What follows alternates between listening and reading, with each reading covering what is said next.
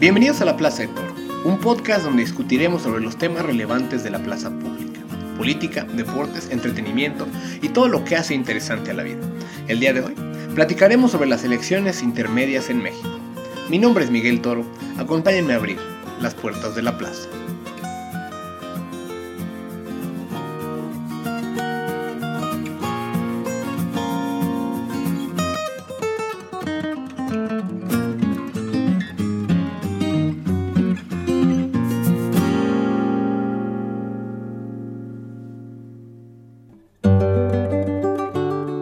Próximo domingo 6 de junio habrá elecciones en México.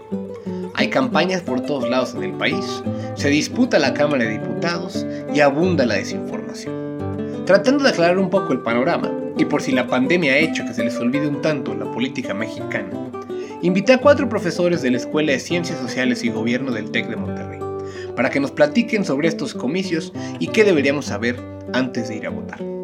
Así que comencemos por comprender la magnitud de esta elección. Hola, ¿qué tal? Soy Maribel Flores, soy politóloga y también soy directora de la Escuela de Ciencias Sociales y Gobierno en Campus Puebla y estoy encantada de estar aquí en este espacio compartiendo pues ideas y lo que está pasando en nuestro país. Mucho se ha mencionado que esta elección es la más grande de la historia del país. 30 de 32 estados tendrán algún tipo de elección local, además que todo el país elegirá nuevos diputados federales. Maribel, ¿podrías contarnos qué es todo lo que se va a elegir el próximo domingo? Sin duda, sí. Ahora vamos a ver una elección muy compleja en términos de el número de cargos ¿no? que están en disputa.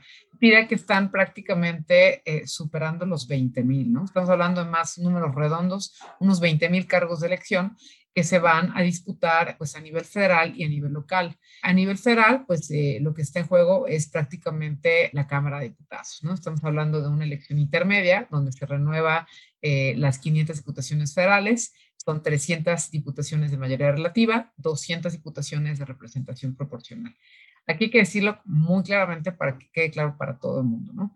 Las diputaciones locales pues, corresponden a los distritos electorales que existen en el país, ¿no? Es como está dividido, ¿no? La geografía electoral para poder votar por un representante en la Cámara de Diputados, que tiene una función primordial, y ahorita le explico.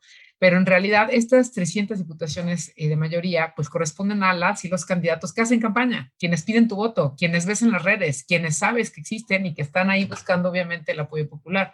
Los otros 200 son las curules donde se van a sentar los representantes políticos que obviamente provengan de una lista que haya propuesto el partido político eh, en cuestión y que nosotros también en términos de cómo votamos como ciudadanos y ciudadanas, pues determinemos ¿no? por mayoría cuáles son los partidos que de acuerdo a la votación obtenida el, el día 6 de junio, pues evidentemente también puedan participar en esa Cámara. Entonces, es una forma de elegir pero no tan directamente como lo hacemos con las diputaciones de mayoría relativa, ¿no? Es distinto, ¿no? La, la, eh, la diferencia más importante radica en que unos hacen campaña y otros no.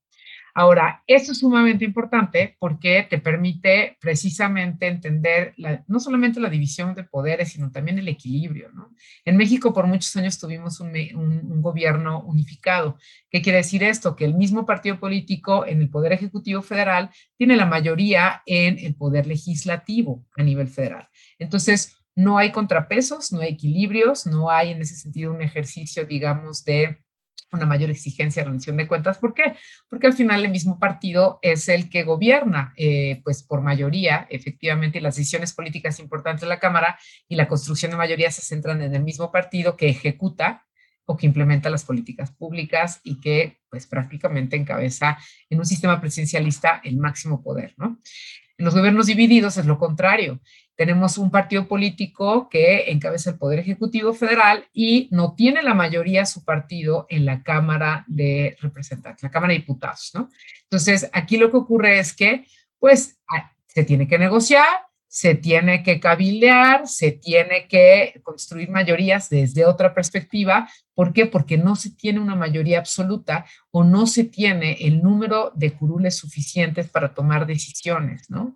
Como sí se podría tomar cuando eh, justamente se tiene un gobierno unificado. Dentro de los muchísimos puestos en disputa el próximo domingo, los más importantes son los diputados federales. Se elegirán 500 diputados federales, 300 de ellos de mayoría relativa es decir, que elegimos directamente con nuestro voto. y los otros 200, los plurinominales, salen a partir del porcentaje de votos nacionales por cada partido.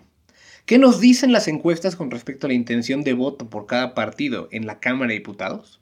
Le pregunté al doctor Alejandro Díaz, profesor e investigador del TEC de Monterrey, especialista en temas de opinión pública y encuestas. La intención de voto para el ámbito federal, particularmente para la Cámara, lo que revela es alrededor de unos 40 puntos para Morena y eh, alrededor de 20, 21, 22 puntos para PAN y PRI respectivamente. Ya el resto de los partidos ya vendrá en un dígito, Movimiento Ciudadano, eh, PT, eh, PBM y PRD en un contingente, digamos, más abajo en, la, en los datos. Eso es una a grandes rasgos lo que los números revelan. Precisamente cuando hablas de los distintos tipos de encuestas, una cosa que, creo que a veces no le queda claro a la, ciudadanía y a la gente que, con la que he platicado es que, por ejemplo, ellos ven los porcentajes que, que tú mencionabas justo para la Cámara de Diputados y asumen que eso va a ser, ah, pues, si Morena tiene 40% de preferencias en las encuestas eh, para la Cámara de Diputados, va a tener el 40% de los escaños o de los curules. Y tú y yo sabemos que eso no necesariamente es así. En parte por el tipo de, digamos, de reglas de elección, ¿no? De mayoría, uninominales y, y los plurinominales. Pero un poco quería preguntarte si pudieras platicarle a, a, a la gente que nos escucha pues un poco por qué se dan estas diferencias. Por supuesto. Eh, en relación con las encuestas a nivel federal para la Cámara de Diputados, lo que observamos es que en efecto estos porcentajes no necesariamente se van a traducir en esa proporción de escaños. ¿Por qué? Porque lo que las encuestas eh, a nivel nacional no nos pueden indicar, a menos de que venga la desagregación por circunscripción, para tener una idea regional o territorial, lo que no nos pueden indicar es el número o la proporción de distritos de mayoría relativa que va a ganar cada partido. ¿A qué me refiero? Supongamos una formación política que alcanza el 20% nacional. Esto no nos dice exactamente cuántos distritos de mayoría puede alcanzar, porque eso dependerá de la regionalización de su voto. El ejemplo más sencillo es 2018, con el, candidato en tercer lugar, saca 16, 17 puntos, pero en términos de distritos no ganó ninguno. Si hubiera sido una elección distrital, pues, ¿no? Eso nos habla de que ese voto estaba muy bien repartido, pero de igual forma, exacto, uniforme, a lo largo de los distritos del país, sin que constituyera mayoría en ningún caso. Este es el tema de eh, asumir, pues, el riesgo, ¿no? De asumir que la proporción que nos dicen las encuestas se va a traducir en automático en proporción de curules. Lo que sí nos ayuda, y es un instrumento muy valioso, es para saber, para darnos una idea de cómo podría estar la distribución cuando conocemos algún indicador de regionalización del voto. En esa medida podremos tener alguna mejor eh, noción de cuántas curules de mayoría va a obtener tal partido y más o menos los ocho puntos de sobre representación que indica la ley entonces podría alcanzar tantos de los famosos eh, diputados de lista o plurinominales, como también se les conoce. Y esta cuenta de MR más RP, representación proporcional, MR es para mayor relativa, esta suma pues nos dará los 500 en la distribución de cámara.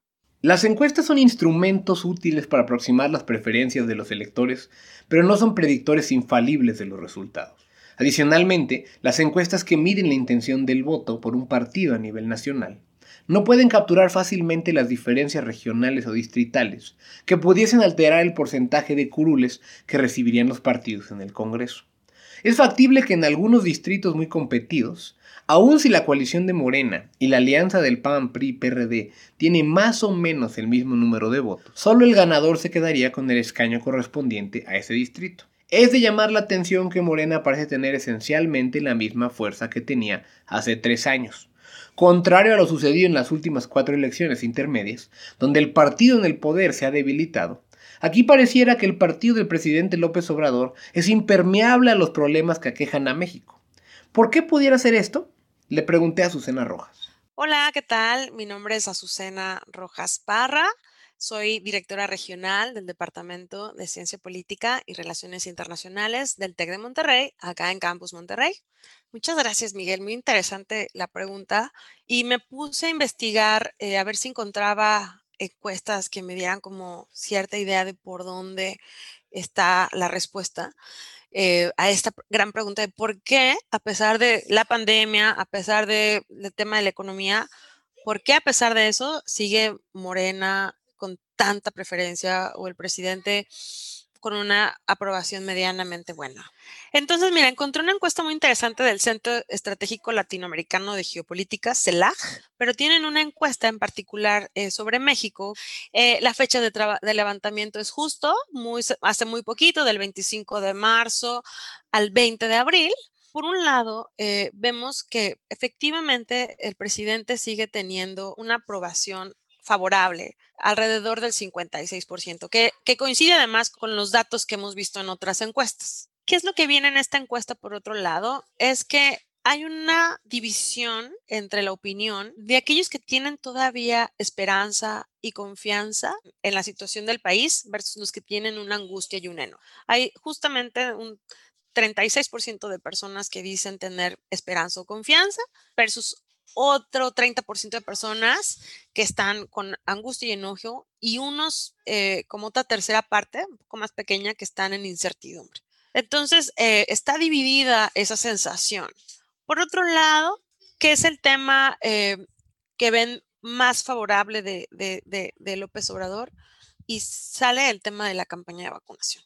Entonces, un poco, yo creo que a, nivel gobierno también lo que nos está pasando es que depende mucho del momento y lo que va pasando, la gente va olvidando cosas y se va quedando con lo que va pasando, pero también con lo que es más determinante y lo que mueve emociones y mueve estados de vida. Y definitivamente una campaña de vacunación a estas alturas, pues es un cambio de vida de lo que estábamos viviendo hace un año.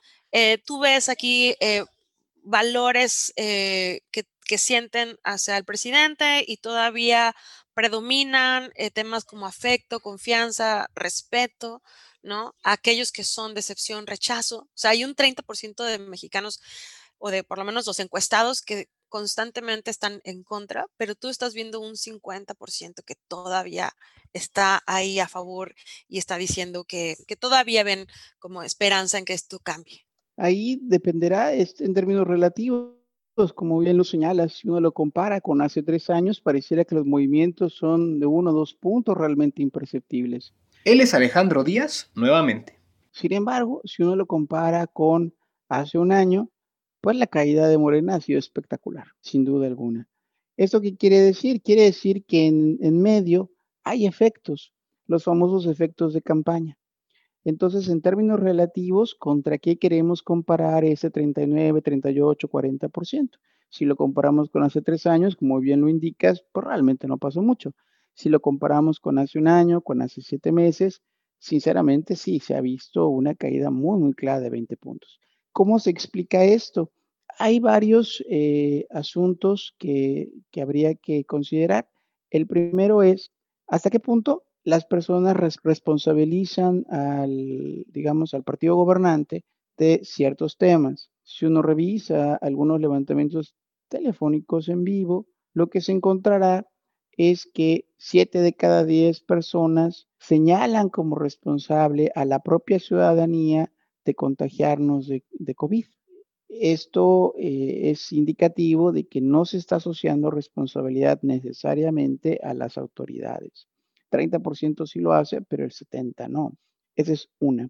La segunda, cuando ha habido eventos que son demasiado eh, impactantes en la vida, como las tragedias, esto deja de lado los colores partidistas y las personas ante una mala reacción de la autoridad sí terminan castigando, digámoslo así, al partido en el gobierno.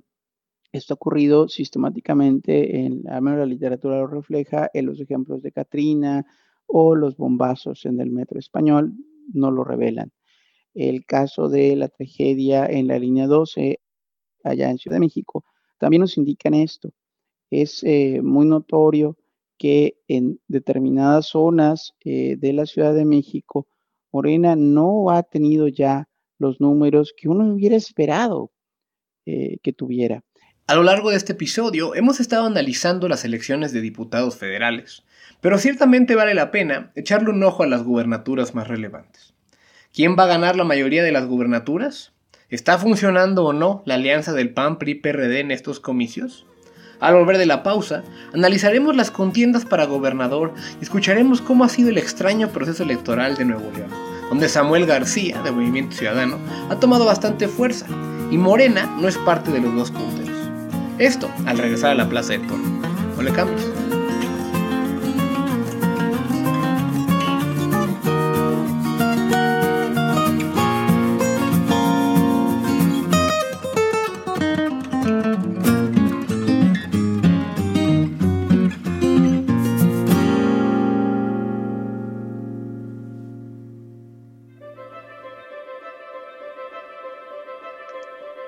La licenciatura en Gobierno y Transformación Pública, LTP, le permitirá a sus alumnos resolver problemas sociales complejos que nos afectan a todos e involucran nuevas tecnologías a través de una sólida formación.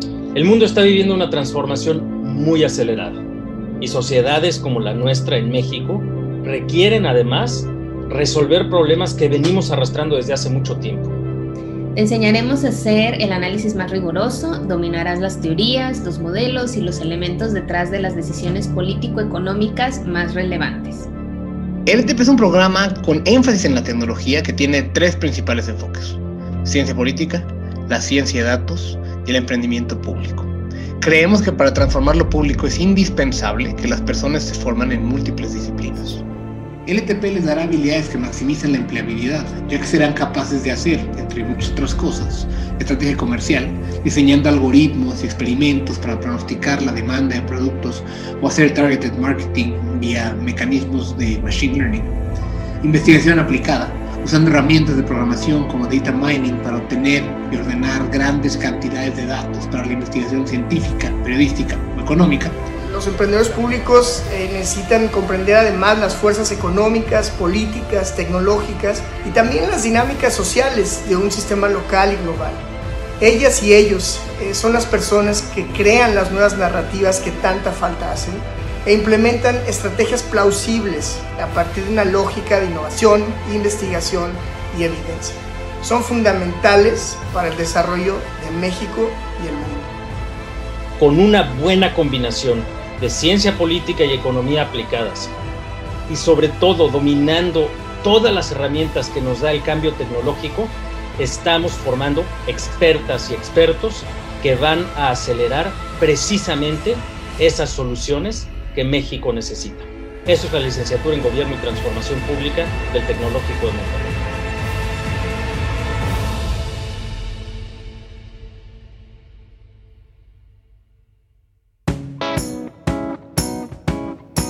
Este domingo 6 de junio hay 15 gubernaturas en disputa, de las cuales 7 de ellas tienen claros punteros y no se espera ninguna sorpresa ahí. En dos o tres más, los punteros tienen buena ventaja, y en unas 5 o 6 realmente están muy competidas las cosas. ¿A cuáles hay que ponerles atención porque el resultado es incierto? El doctor Alejandro Díaz nos da algunos números. Uno, desde luego, tendría que poner atención en Campeche. En Campeche pareciera que no importa tanto cómo se recoja la información o qué casa encostadora lo mida, pareciera que ahí, en efecto, la elección va un poquito a tercios, ¿no? En términos muy gruesos. Otra eh, contienda eh, de interés, porque se ha ido cerrando, es la de San Luis Potosí. Ahí también no importa tanto quién lo mida, parece que eh, se ha ido cerrando entre dos opciones. También se dice sobre Michoacán que se ha ido eh, eh, cerrando poco a poco la distancia que Morena mantenía. Desde luego que el caso eh, poco más polémico de Zacatecas, porque depende, ahí sí depende del modo de recolección quién va adelante.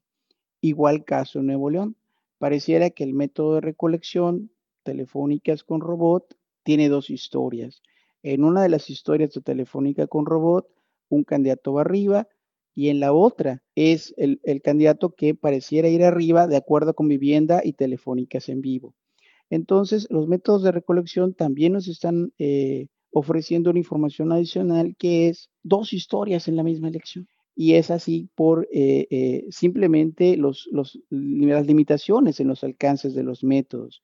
Entonces creo que podría ser Campeche, Michoacán, San Luis Potosí, Zacatecas bajo esta, bajo esta lógica. Igual en Sonora, dependerá del método de recolección para que se consideraran eh, competidas.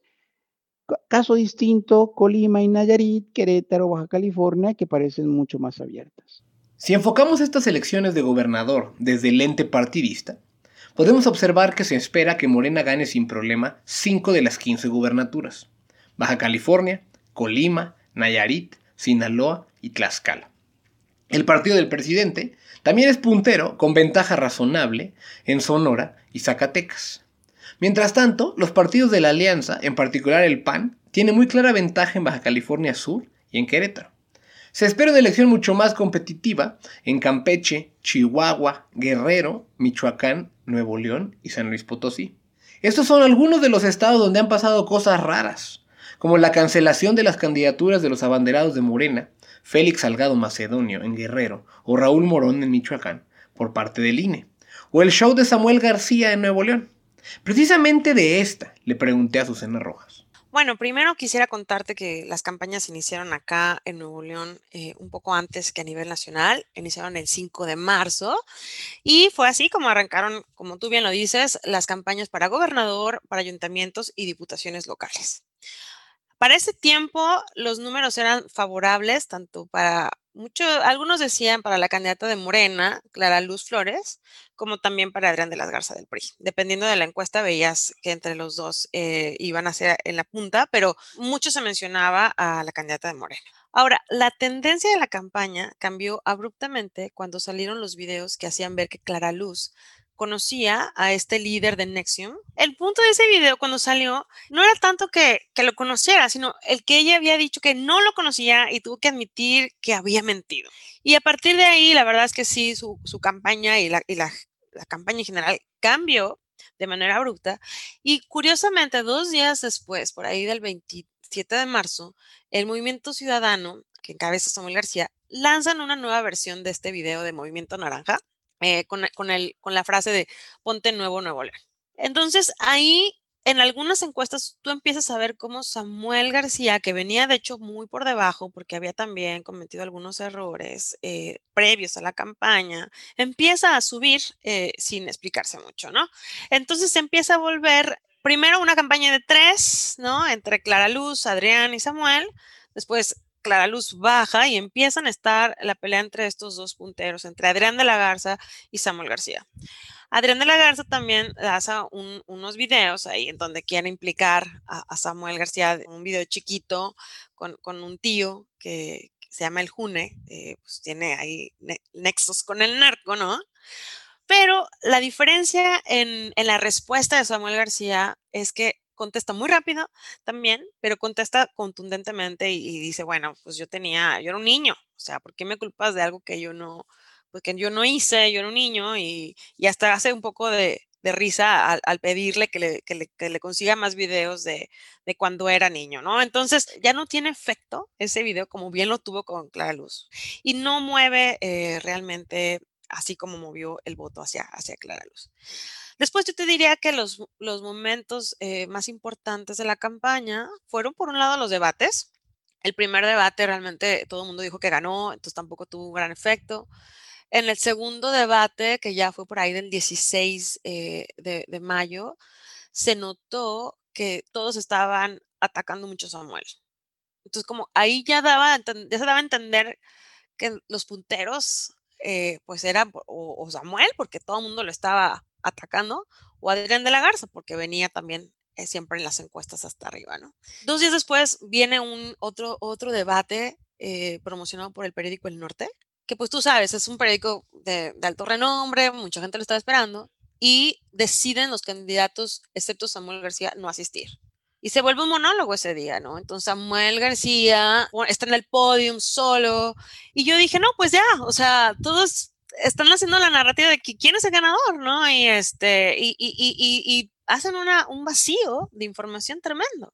Entonces te diría yo ahorita que eh, las encuestas hay unas que dan como favorito a Adrián de la Garza, hay otros que dan como favorito a Samuel García. Por otro lado, el fenómeno es, es la esposa de, bueno, Mariana, ¿no? Este, su, su esposa influencer. su esposo influencer, ajá, que tú te metes al Instagram y está impresionantemente todos los días dando una nota, contando historias, los followers quieren ser como ella, hasta piñatas de ella hay. Es un reality show. Es una campaña de Nuevo León, un reality show. Totalmente, ¿no? Un reality show, ella es cercana eh, a, las personas eh, y, y todos los días hay emotividad en sus mensajes. Y una cosa que me parece importante de destacar es que el gobernador, eh, el Bronco, que es súper conocido, eh, tiene una aprobación muy baja en el estado, pero no hay a quien castigar, ¿no? Porque pues es un candidato independiente, entonces de alguna manera creo que esta es una elección que se prestaba para eso, para, para hacer buenas campañas, para volatilidad en las campañas y, y cuidar muy bien de manera táctica pues cada uno de los movimientos que se fueron dando, ¿no? Cientos de otros puestos a nivel local estarán en disputa el próximo domingo. Sería imposible enfocarnos en todos en un podcast como este, así que he considerado más relevante platicar de un fenómeno nuevo para muchos mexicanos, la reelección de sus diputados y sus alcaldes. Le pregunté a Maribel Flores sobre este tema. No solamente es una elección, es una reelección. Ya se podrá reelegir a las y los representantes políticos que en este momento están en la Cámara y que decidieron apostar e ir por la reelección. Si la ciudadanía lo decide, se podrían quedar en su cargo hasta por 12 años es sumamente importante, punto número uno, que sepamos quién nos representa en este momento. Si no lo sabemos, hay que buscar. Yo recomiendo Buró Parlamentario. Buró Parlamentario es una herramienta, es una aplicación que puedes descargar en tu teléfono y puedes buscar en Internet también, que creó el doctor eh, Sergio Bárcena de la Ciudad de México, justamente el TEC de Monterrey, donde tú puedes buscar quién te representa si no lo sabes. Solamente saca tu credencial de lector y buscas tu sección y es todo. Pero ahí sabes quién en un momento determinado te representa, si, cómo ha sido su desempeño legislativo y si quieres o no que te siga representando. Eso es sumamente importante, eso deberíamos hacer toda la ciudadanía. Más del 80% de la ciudadanía no sabe quién representa en la Cámara de Diputados. Entonces, creo que hay que empezar por ahí. Les puedo asegurar que el próximo domingo y en los siguientes días, pasado el 6 de junio, distintos partidos reclamarán fraude dirán que las autoridades del INE les hicieron trampa y que todo es corrupción. Sin negar que en México hay muchísimas prácticas de compra de voto y clientelismo, sean esto con tinacos y despensas o vacunas de COVID, esto es previo a la elección. Es prácticamente imposible en México hacer un fraude electoral el día de los comicios gracias a los múltiples candados que tiene el proceso que implemente el INE. Le pedí a Arturo Sánchez Gutiérrez, exconsejero del INE, que nos explicara cómo funciona el proceso del conteo de los votos para combatir la desinformación. Buen día, soy Arturo Sánchez Gutiérrez, yo soy sociólogo y después politólogo. Básicamente me he dedicado a las cuestiones electorales. Tuve la fortuna de ser consejero electoral en dos ocasiones, tanto del IFE como del INE. Y ahora soy profesor e investigador de la Escuela de Ciencias Sociales y Gobierno del TEC de Monterrey. Bien, pues sí, eh, creo que es muy interesante la pregunta. Hay que eh, primero considerar que las instituciones son muy complejas. No, eh, no es simple y sencillamente la mesa de consejeros electorales. El INE es mucho más que eso. Por ejemplo, en esta elección del próximo domingo, lo que vamos a tener es a un millón y medio de mexicanos que fueron seleccionados de acuerdo con la ley y capacitados por el Instituto Nacional Electoral para recibir la votación. Adicionalmente a eso, en cada estado de la República, así como vemos el Consejo General del INE, para las elecciones, en cada estado de la República se forma un consejo local y son ciudadanos que están justamente durante el proceso electoral revisando que todo lo que se está haciendo dentro del INE esté correcto. Pero adicionalmente, en cada uno de los distritos, en cada uno de los 300 distritos, de acuerdo con la ley, se instala también un consejo distrital, que también de gente de cada distrito vigila que las elecciones se realicen y se organicen adecuadamente. Gente que son ellos los que deciden, por ejemplo, en dónde se ponen las casillas, ellos son los que vigilan las boletas. O sea, es una institución muy ciudadanizada. Pero la confianza al INE no solamente parte de eso, parte desde el momento en el que tú vas y obtienes tu credencial para votar con fotografías y confías en el INE. y confías que con tu credencial vas a ir a votar y va a estar tu nombre en, eh, en, la casilla que te corresponde y vas a poder emitir tu voto. Entonces, es una serie de elementos que te permiten confiar en el Instituto Nacional Electoral. Pero lo que preguntas es muy interesante en relación con cómo se cuentan los votos. Fíjate que eh, eh, hay un proceso hasta de siete etapas en el conteo de votos. Lo primero es lo obvio, acaba la votación y se, cuenta, se cuentan los votos en, la, en las casillas. Pero lo importante es que eh, de ese cómputo, en primer lugar, se emite un acta. Esa acta tiene en copia todos los partidos políticos, pero por si fuera poco, esa acta se digitaliza y se sube a la red. Y con esa acta, una copia especial dentro de todas las actas, se elabora el PREP. Quiere decir que inmediatamente no nada más los partidos tienen los resultados, se sube a las redes, sino hay un sistema que nos permite ir acumulando todas las actas y que permiten que el PREP nos vaya diciendo quién va ganando y cómo se van conformando eh, los resultados electorales. Eh, eh, pero adicionalmente, como el PREP suele tardar mucho, eh, el PREP termina de eh, recibir todas las, las, hasta el día siguiente, quizá en la mañana, porque en diferentes lugares las casillas están a distancias, etcétera, etcétera. Lo que hace el INE y lo que va a hacer en esta elección es un conteo rápido. Y el conteo rápido va a permitir que durante la noche de la jornada electoral el INE nos informe cuáles son las tendencias de acuerdo a un conteo muy profesional que se hace. Este es un eh, ejercicio estadístico. Y en ese sentido, bueno, con ese ejercicio tendremos la misma noche de la elección una visión general de cómo quedó la elección federal. Adicionalmente, para los estados, el INE va a organizar un eh, conteo rápido de las elecciones para gobernador y cada uno de los órganos electorales que tiene elección para gobernador va a poder decirle a su ciudadanía cómo quedaron los resultados de acuerdo con este otro ejercicio estadístico. Pero todavía más, después de todo esto, el miércoles siguiente, después de la elección, se reúnen en todos los distritos del país los partidos políticos que llevan las copias de sus actas el Consejo eh, Distrital, que tiene las actas eh, oficiales que recibió el INE, y ahí se ponen a platicar.